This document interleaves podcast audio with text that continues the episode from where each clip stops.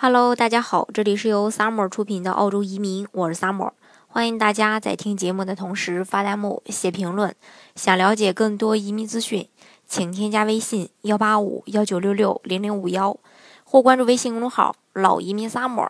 关注国内外最专业的移民交流平台，一起交流移民路上遇到的各种疑难问题，让移民无后顾之忧。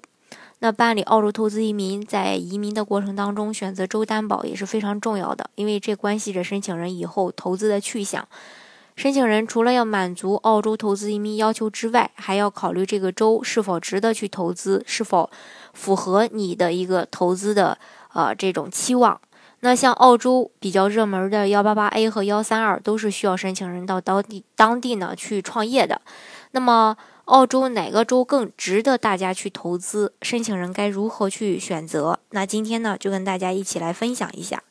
维多利亚州的人口增长速度目前是全澳第一，零售业和商业投资呢也是数一数二的。与一年前相比，维州的经济增长了百分之六点五左右。今年维州经济发展也一度的超越新州，而维州经济之所以表现得如此突出。与它强劲的人口增长是分不开的。人口的增长带来了住房的需求，带来了建筑发展的需求，零售业和雇员的需求也会不断的去增加。另外，维州它是一个非常宜居的城市，首府墨尔本连续六年被评为全球最宜居的城市，因此不少申请人把墨尔本作为移民的一个呃首选目的地。那前面提到这个新南威尔士州新州的经济一直都是全澳所有州的领跑者，但是今年随着维州经济的崛起，当地的经济也开始出现了下滑的趋势。但是呢，并不影响移民申请人对它的这个呃追捧。而在农业生产方面，这个州具有许多天然的地理优势，新州的食品加工业占。澳洲食品加工生产投资和研发的三分之一，首府悉尼拥有高度发达的金融、制造业、旅游业，当地的人口也在逐年的递增，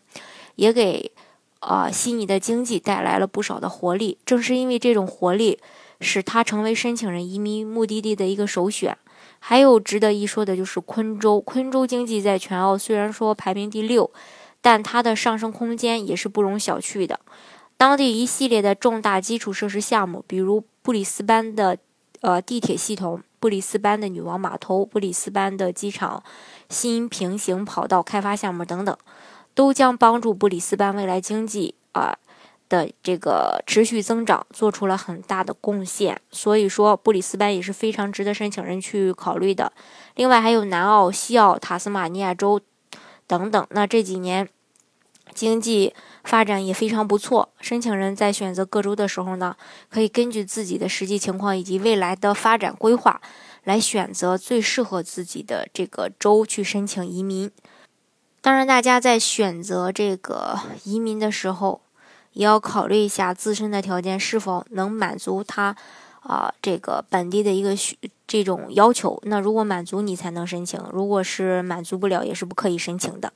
好，今天的节目呢，就给大家分享到这里。如果大家想具体的了解澳洲的移民政策的话，欢迎大家添加我的微信幺八五幺九六六零零五幺，或关注微信公众号“老移民 summer”，关注国内外最专业的移民交流平台，一起交流移民路上遇到的各种疑难问题，让移民无后顾之忧。